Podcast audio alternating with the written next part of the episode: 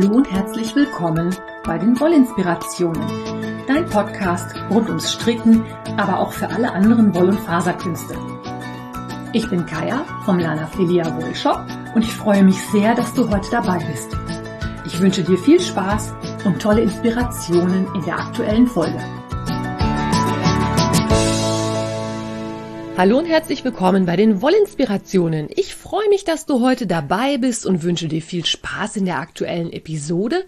Ich habe heute mal wieder so eine, ja, so ein bisschen eine Mischmasch-Episode. Mal gucken, was mir alles so einfällt. Als erstes, letzte Woche gab es keinen Podcast. Ich war nämlich unterwegs. Ich war auf der Handwerkbörse in Zwolle ich weiß nicht, ob du dich erinnerst, dass ich im Herbst bei den niederländischen Stricktagen, also den Niederlandse Bredachen war. Und das hat mir so gut gefallen, dass ich hm, sehr spontan entschieden habe, dass ich zur Handwerkbörse nach Zwolle auch fahren möchte. Das ist eine, ja, eine Messe quasi, bei der textiles Handwerk quasi vorgeführt und verkauft wurde. Ist eine Endverbrauchermesse fand dieses Jahr leider zum letzten Mal statt, denn die Halle in Zwolle wird ja abgerissen. Also im Herbst finden jetzt noch einmal die Beredachen statt, also die Stricktage, wo es hauptsächlich um Wolle geht. Aber die Handwerkbörse, das war jetzt die vorläufig letzte Ausgabe. Die Veranstalterin sucht schon nach einem neuen Veranstaltungsort. Gucken wir mal, was sich da so im nächsten Jahr ergibt. Aber dieses Jahr hat es halt nochmal stattgefunden ich bin auch dieses Jahr mit dem Zug gefahren, denn von hier aus Burg Steinfurt kann man mega schön mit dem Regionalexpress bis nach Enskede fahren und üblicherweise in Enskede direkt in den nächsten Zug nach Zwolle fallen. Ich sage üblicherweise, denn ich bin gefahren am Freitag. Die Messe fand statt von Donnerstag bis Sonntag und ich bin Freitag hingefahren und Samstag zurückgekommen. Und in der Woche bis einschließlich Freitag wurde im niederländischen Bahnverkehr leider Gottes teilweise gestreikt. Das heißt, der Zug direkt von Enskede nach Zwolle ist ausgefallen. Da muss ich erstmal ein ganz dickes Dankeschön loswerden an Caroline von Kral Alin oder auch Colorful Creativity in den Niederlanden. Die wohnt nämlich in Enskede. Und als ich bei Instagram mitgeteilt habe, dass ich da wohl hinfahre, kriegte ich von ihr eine private Nachricht, so nach dem Motto, du, die Strecke wird bestreikt, das könnte schwierig werden. Sie hat mir aber auch gleich eine Alternative genannt.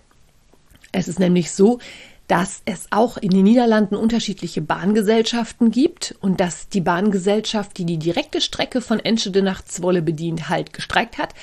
Ich aber mit einer anderen Bahngesellschaft fahren konnte, da musste ich nur einen kleinen Schlenker über Deventer machen und dort einmal umsteigen. Also ich hatte einen Umstieg mehr auf der Hinfahrt, hat aber mit meinen Tickets problemlos geklappt. Ich hatte so ein Europaticket bei der Deutschen Bahn gekauft und durfte damit anscheinend auch in den anderen Zügen fahren.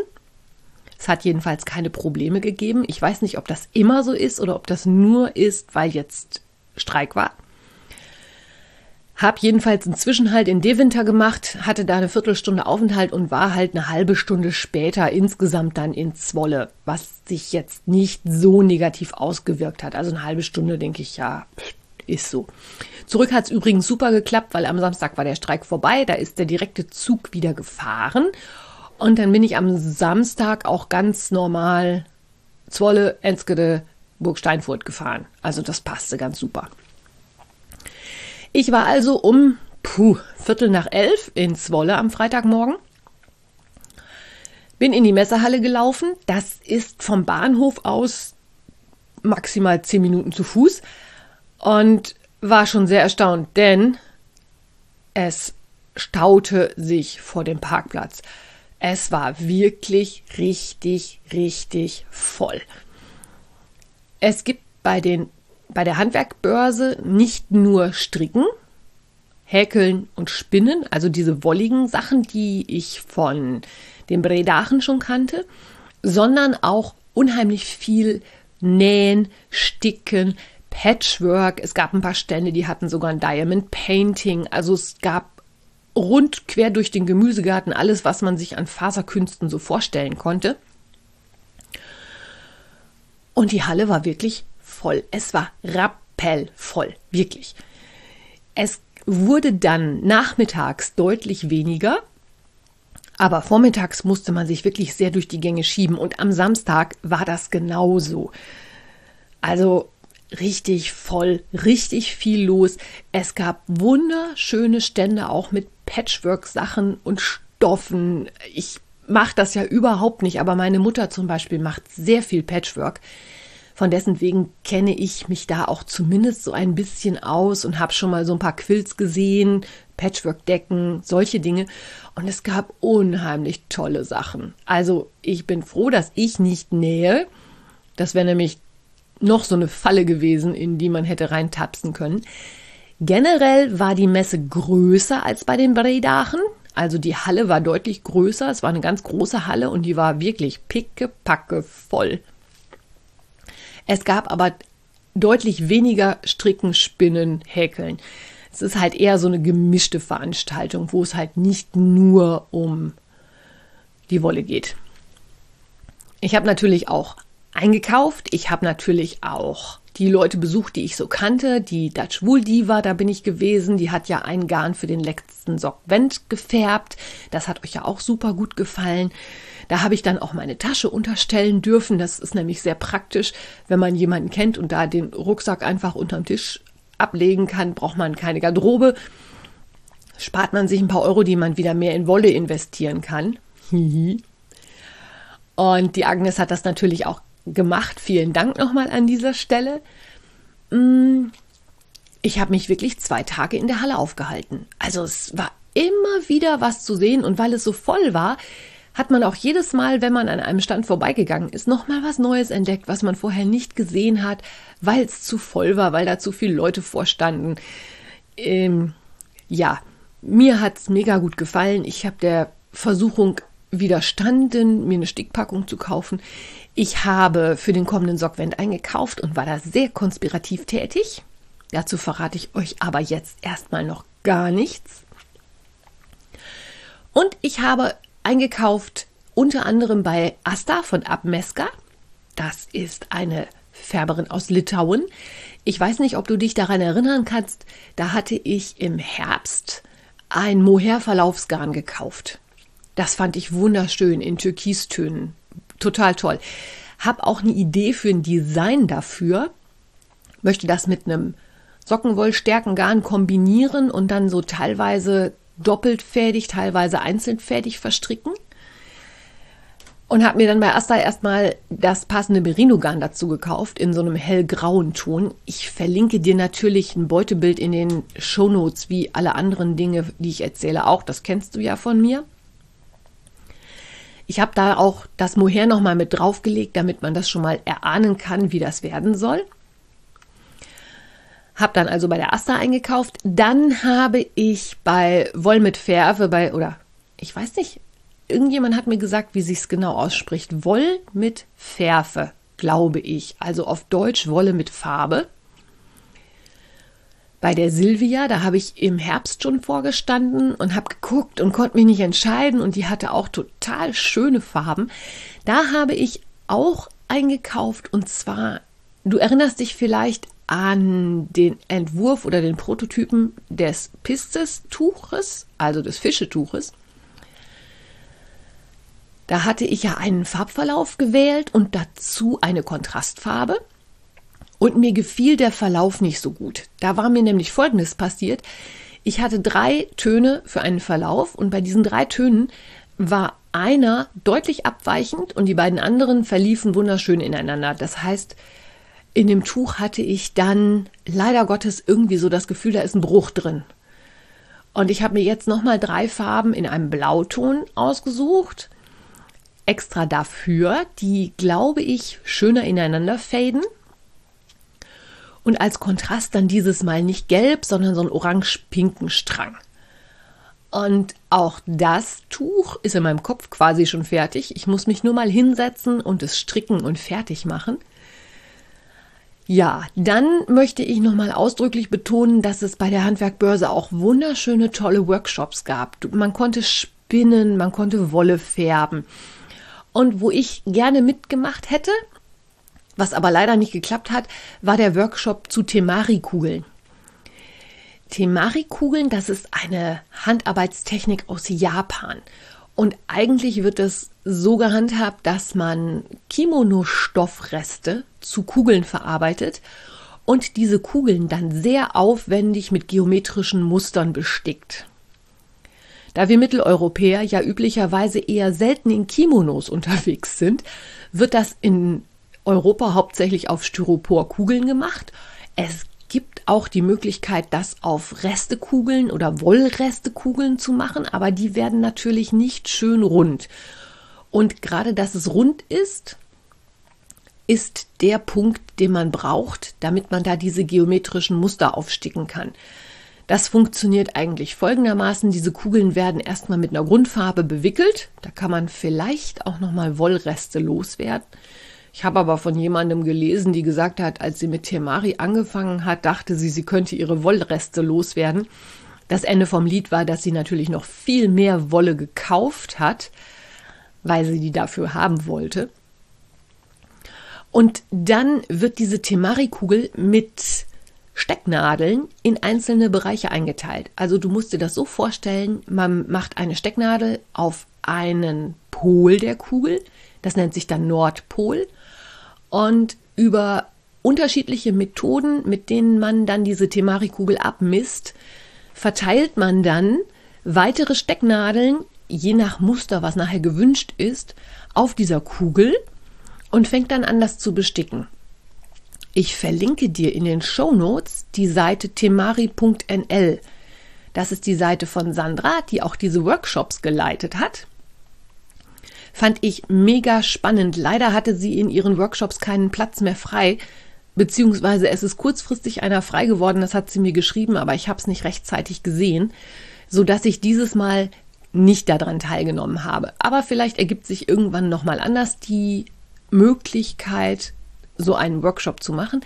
Die Sandra bietet auch viele andere Workshops an und wird auch bei der Hand, nee, nicht bei der Handwerkerbörse, die war ja jetzt. Die wird auch bei den kommenden Bredachen im Oktober wieder Workshops geben. Da allerdings nicht mit dem Timari, sondern eher nur die reinen Wolle-Themen. Die macht auch tunesisch Häkeln zum Beispiel, glaube ich. Also dieses Temari fand ich total spannend, Einerseits finde ich es ein bisschen schade, dass das nicht geklappt hat. Der Workshop hätte 15 Euro gekostet, was ich absolut im Rahmen finde. Genau, Eintritt übrigens kostete im Vorverkauf 10 Euro und an der Tageskasse 11 Euro, was ich allerdings aufgrund der Größe und auch der Menge, was da geboten wurde, absolut völlig in Ordnung fand.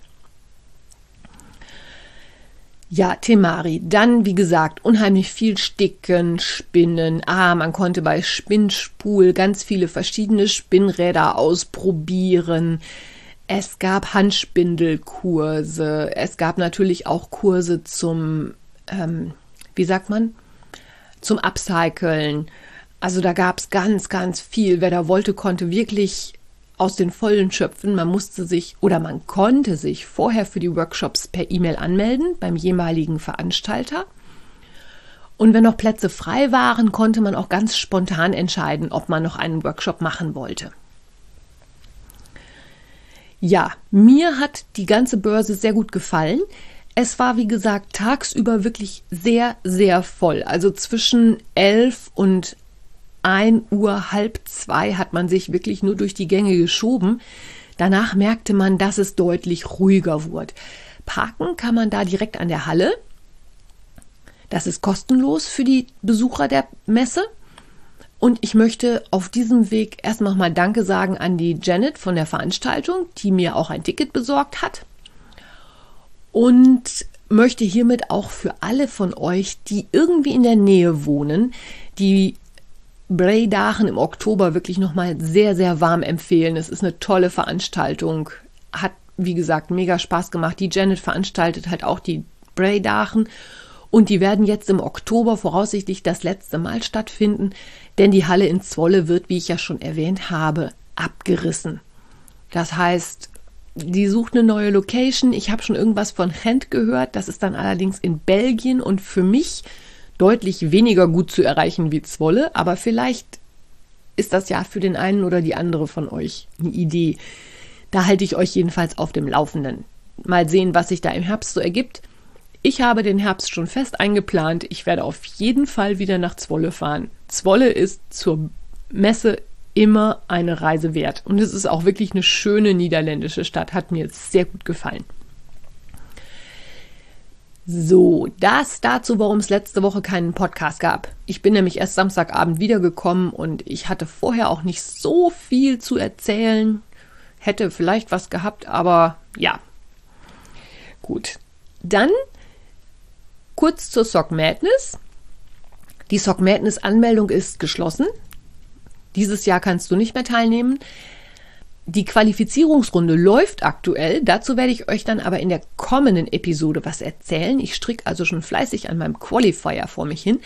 Ich habe aber vorher noch ein Warm-up-Muster gestrickt. Und zwar ist am 5. Februar, das ist vergangenen Sonntagabend, ein Warm-up-Muster herausgekommen, das von mir war. Ich hatte nämlich auch dieses Jahr wieder eine Anleitung für die Sock Madness eingereicht.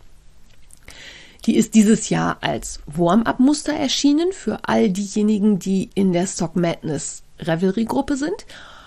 Und zwar war das oder ist das das Design Keldi Risti. Keldi Risti ist estnisch und heißt keltisches Kreuz.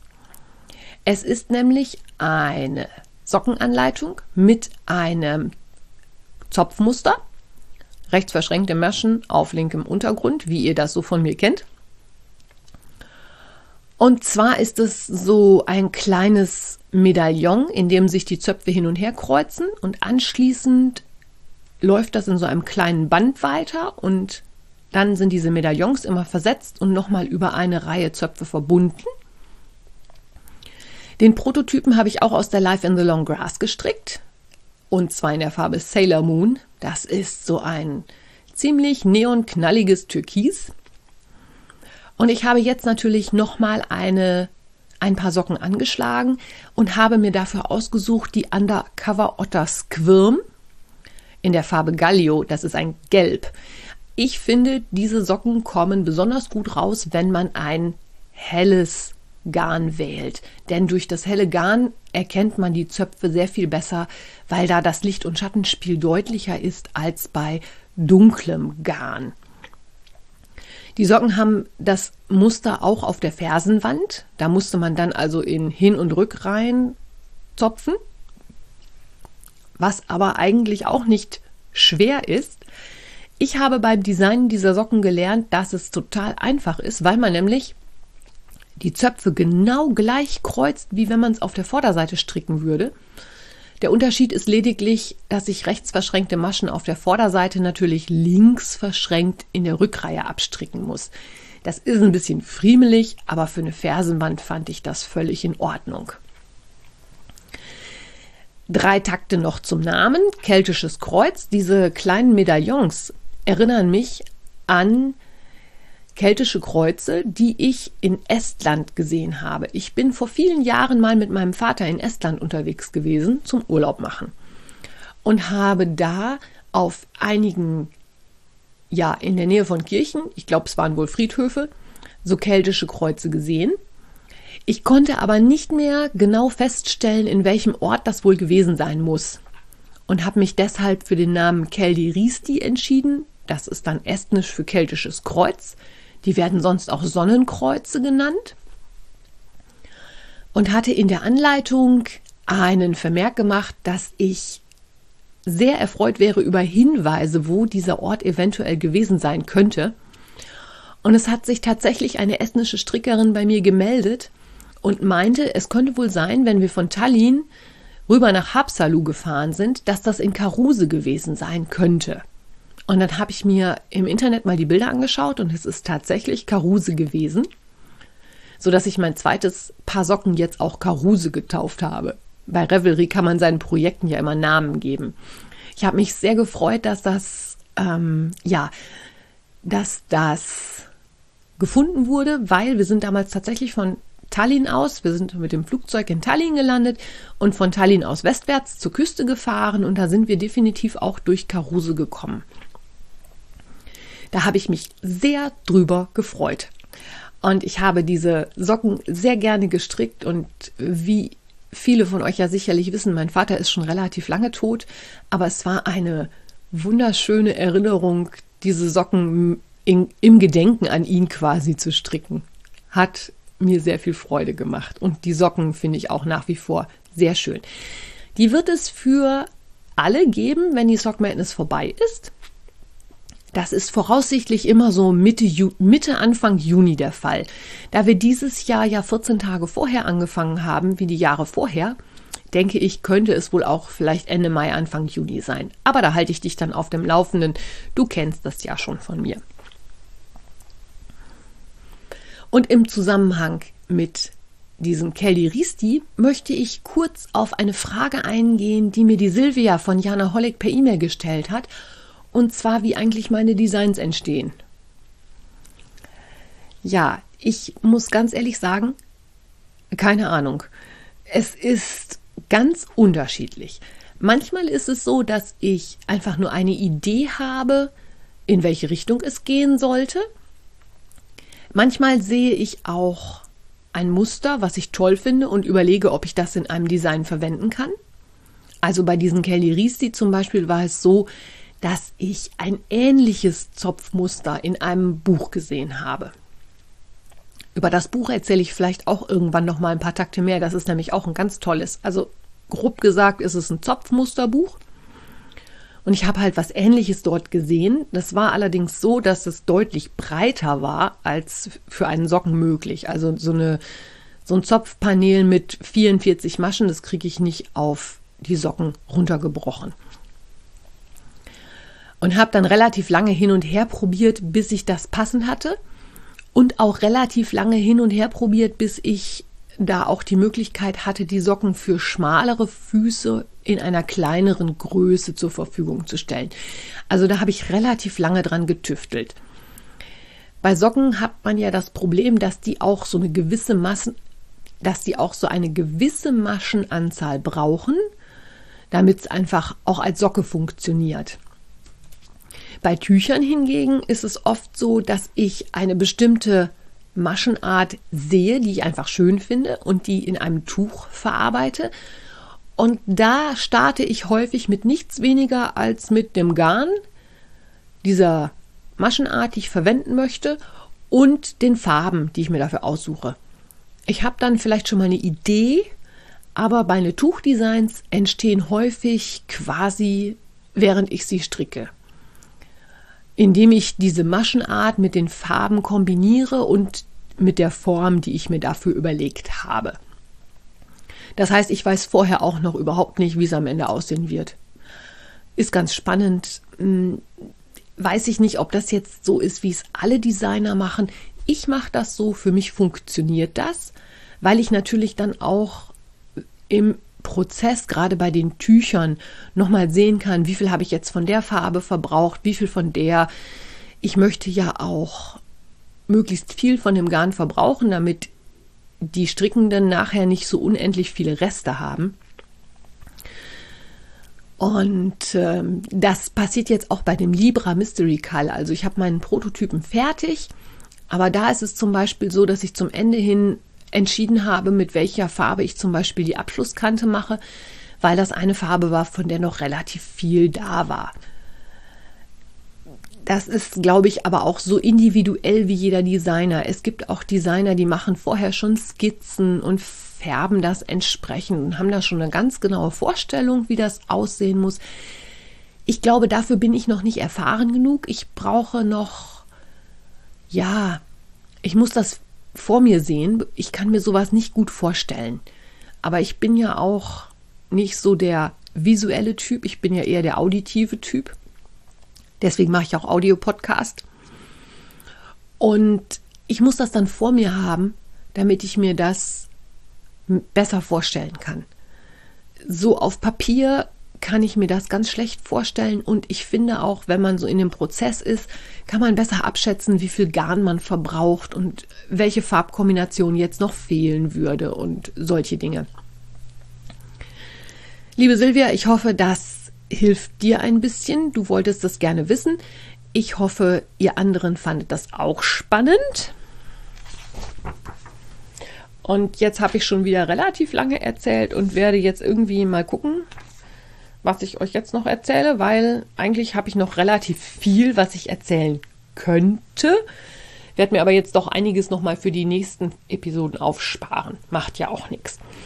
Ich wollte noch gerade sagen, dass ich natürlich weiterhin an meinem Teststrick für die Mary W. Martin arbeite. Das ist so mein Relax-Entspannungsprojekt für abends, wenn ich mich nicht mehr so konzentrieren kann, weil ich das Muster inzwischen sehr verinnerlicht habe. Ich habe von den vier Knäulen A800 Meter Lace jetzt ungefähr die Hälfte verstrickt. Das heißt, es wird noch reichlich lange mein Begleiter sein. Der Teststrick läuft noch bis zum 22. April, glaube ich. Also Zeit habe ich noch reichlich. Mein Problem ist nur gerade, dass mich ein bisschen die Lust verlässt, weil du weißt ja, ich bin Prozessstricker. Ich habe das System verstanden und jetzt ist es eigentlich nur noch eine reine Fleißarbeit. Deswegen versuche ich da abends immer mindestens so 10, 15, 20 vielleicht Reihen fertig zu bekommen, damit ich da auch mal so in Richtung Ende kommen kann. Hm, mal sehen. Ich hoffe, dass das trotzdem funktioniert und dass ich mich da bei der Stange halten kann. Dass es ein Teststrick ist, macht natürlich ein bisschen gewissen Druck auch aus und deswegen denke ich, werde ich das auch wohl irgendwie fertig kriegen. Ich hoffe, dass mir das dann am Ende gefällt, weil wenn ich mir so die Größe von dem Wrap angucke, finde ich, ist der, obwohl ich jetzt die Hälfte des Garns verbraucht habe, für meinen Geschmack noch relativ klein. Aber schauen wir mal. So, und dann habe ich noch eigentlich eine ganze Menge Podcast-Empfehlungen, aber weil wir uns jetzt schon wieder der halben Stunde nähern, werde ich das jetzt auf einen Podcast beschränken. Du kannst dich sicherlich erinnern, ich habe in einer der vergangenen Episoden von diesem Podcast Finding Van Gogh erzählt, wo sich jemand vom Städelmuseum in Frankfurt aufgemacht hat und versucht hat, ein Museum von Van Gogh aufzuspüren. In dem Podcast habe ich sehr viel über Kunst gelernt, obwohl das eigentlich überhaupt nicht mein Thema ist. Also ich bin jetzt definitiv nicht so der kunstinteressierte Mensch und in meiner Revelry-Gruppe hat die Fabienne, das ist der Reveler mit dem Nickname Nitz by FS, glaube ich. Die hat dazu geschrieben, dass es vom Städelmuseum noch einen weiteren Podcast dazu gibt, und zwar über Rembrandt. Das fiel mir dann kürzlich wieder ein und weil mir der Van Gogh Podcast wirklich gut gefallen hat, habe ich gedacht, na komm, gibst du Rembrandt auch eine Chance? habe den Podcast gesucht, habe also in meinen Podcatcher eingegeben Rembrandt und bin gelandet beim Kunstmuseum Basel und dem Podcast Rembrandt Habibi. Ich glaube, Habibi ist was Arabisches. Ich habe es jetzt nicht nachgeschaut und habe eigentlich gedacht, dass das der gemeinte Podcast ist und habe da mal reingehört der Podcast ist entstanden im Rahmen einer Ausstellung, die das Kunstmuseum Basel gemacht hat. Und zwar ging es da auch um Rembrandt und um Rembrandt und den Orient. Rembrandt hat die Niederlande nie verlassen, ist auch einer von diesen großen niederländischen alten Meistern, wie man ja sagt, aus dem 17. Jahrhundert. Aber dieser Podcast war total anders als das, was ich erwartet habe. Rembrandt hat sich in seinem Werk auch mit dem Orient auseinandergesetzt und hat da ja seiner Fantasie relativ viel freien Lauf gelassen. Der Podcast allerdings setzt sich sehr viel mit ja, einem Kunstthema auseinander, das glaube ich jetzt im Moment mehr Aufmerksamkeit bekommt, was ich persönlich auch sehr, sehr spannend finde und zwar mit dem Thema Kolonisation, Dekolonisation und vor allen Dingen Restauration. Also kurz gesagt, den Dingen, die die deutschen oder auch niederländischen, portugiesischen, französischen, englischen, spanischen Kolonialherren in ihren Kolonien erbeutet haben, man muss es tatsächlich so sagen, die dort diese Kunstgegenstände an sich genommen haben, die jetzt in den Museen dieser Länder zu sehen sind, die aber eigentlich in die Herkunftsländer gehören. Also das Ägyptische Museum in Berlin ist so ein Beispiel. Da gibt es ja eine riesengroße Sammlung ägyptischer Kunst, zum Beispiel die Nofretete, die aber eigentlich natürlich rein rechtlich nach Ägypten gehören. Und dieser Podcast von der Amina Assis, die auch einen, ich würde sagen, arabischen Hintergrund hat, die ist Journalistin, die hat sich sehr mit diesem Thema Restauration auseinandergesetzt, also dem, unter welchen Bedingungen und wie haben sich die Kolonialherren da mit ihren Kolonien verhalten. Haben die das rechtmäßig erworben, diese Kunst, oder ist das Beutekunst? Muss man die zurückgeben? Und wenn ja, unter welchen Voraussetzungen? Und auch, wie wir als ehemalige Kolonien mit dieser Kunst umgehen dass wir auch auf dieses Thema aufmerksam machen und natürlich auch, dass wir als frühere Kolonien diese Kunst, so es denn von den Herkunftsländern gewünscht ist, natürlich auch zurückgeben müssen. Also das ist ein Bereich der Kunst gewesen. Ja, man hatte das schon mal gehört, aber dieser Podcast hat meinen Blick auf diese Sicht mal deutlich geschärft es ist eigentlich nicht der Podcast, den ich gesucht habe. Den gibt es nämlich auch. Der heißt Blinded by Rembrandt und der ist auch vom Städelmuseum. Aber dieser Podcast vom Kunstmuseum Basel, das sind fünf Episoden, die beschäftigen sich halt nicht mit der Kunst an sich, sondern mit dem Umgang mit der Kunst. Ich fand den Podcast sehr bereichernd. Der hat meinen Horizont ungemein erweitert. Der ist sehr auf, ja, ist ein sehr modern gemachter Podcast, ist ja, vielleicht in manchen Teilen nicht so ein langsam erzählender Podcast, sondern auch wirklich, da geht es ratzi-fatzi um verschiedene Themen und unterschiedliche Experten, die da gehört werden. Aber dieser Podcast hat mir persönlich sehr gut gefallen sodass ich hier nochmal eine Empfehlung aussprechen möchte. Auch wenn du dich nicht so unbedingt mit Kunst beschäftigst, finde ich das einen hörenswerten Podcast. Der ist auch nicht so lang, das sind fünf Episoden zu so ungefähr einer halben Stunde. Konnte man sich relativ gut anhören, obwohl er sehr modern gemacht ist. Es ist natürlich eine aufwendige Produktion und nicht so ein und nicht so ein kleiner Nischen-Podcast, wie ich ihn produziere, mit Musikeffekten und allem drum und dran. Aber für diesen Podcast möchte ich mal eine Empfehlung dalassen und zu Blinded by Rembrandt erzähle ich dir dann wahrscheinlich dann in einer der nächsten Episoden was. Ich habe meine halbe Stunde nämlich jetzt definitiv voll.